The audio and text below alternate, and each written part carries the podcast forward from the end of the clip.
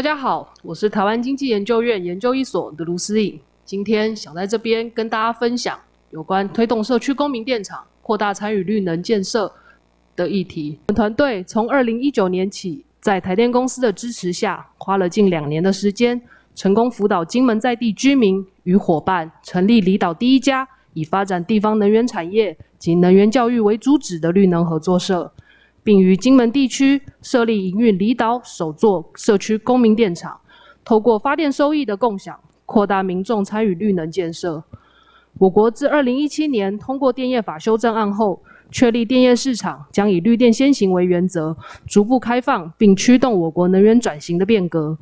为扩大全民参与能源转型，政府在能源转型白皮书也将公民电厂作为重点推动方案。再生能源发展条例也明定，对于合作社、社区公开募集之公民电厂的给予相关奖励。今天想在这里借这个机会和大家分享，在全球节能减碳与能源转型的浪潮下，民众可以如何共同来参与绿能建设？而到底什么又是公民电厂呢？推动公民电厂对于再生能源的在地化与普及化又带来什么样的注意？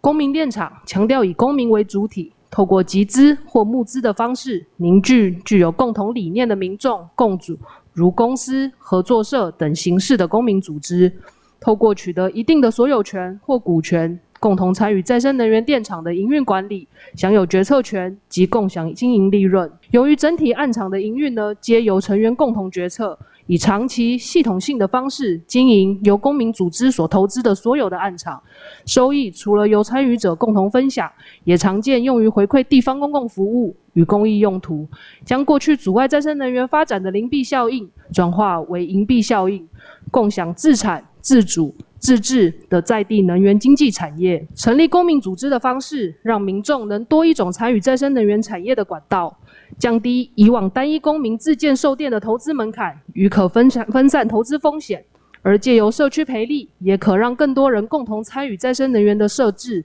强化地方与再生能源的链接，可唤醒社区公民自发性的参与动机。参与再生能源的普及化与在地化，也使得再生能源建设不再局限于拥有大量资金或大量空间的政府与大型企业可以参与。而国内目前已有五个以推动再生能源为宗旨的合作社，商转二十八座的社区公民电厂。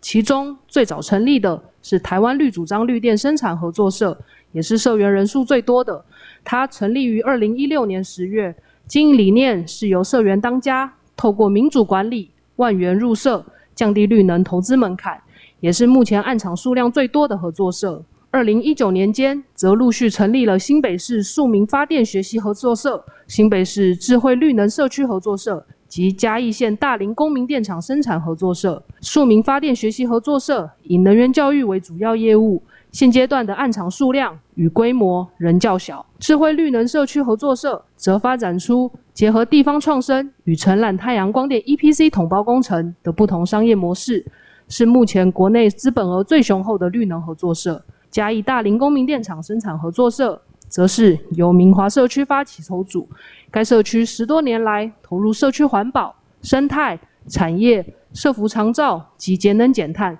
每年吸引各地参访观摩人潮络绎不绝，近年来也响应政府绿能产业发展政策，目前在当地已累积投资八座的电厂。最近成立的则是金门县的再生能源社区合作社，该社是在台电公司的辅导之下，配合当地的低碳岛政策，凭借日照充足与趸购价格加成等发展优势，积极发展当地绿能建设，而各个组织都有其经营的特色。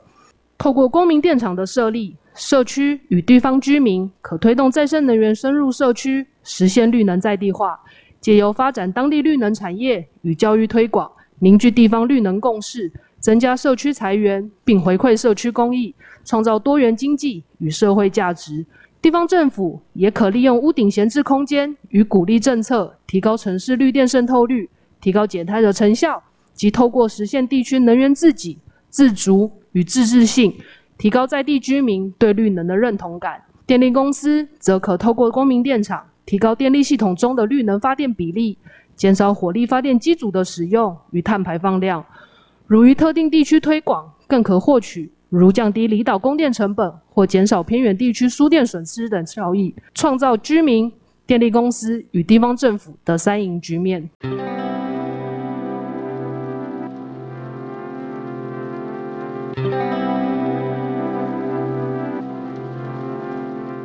而重整公民电厂的成功关键，其仰赖组织的核心共事团队及取得居民的信任与认同，成员的参与程度、投入资本、技术能力都可谓顺利的营运经验加值。但组织要长期永续的营运，更需培育地方人才，逐步累积成果，持续强化成员对绿能的信心及长期投入的诱因，凝聚组织的向心力。目前，经济部为鼓励地方公民参与推动公民电厂，推出如原住民地区、偏远地区及社区设置公民电厂示范奖励等奖补助办法与诱因机制，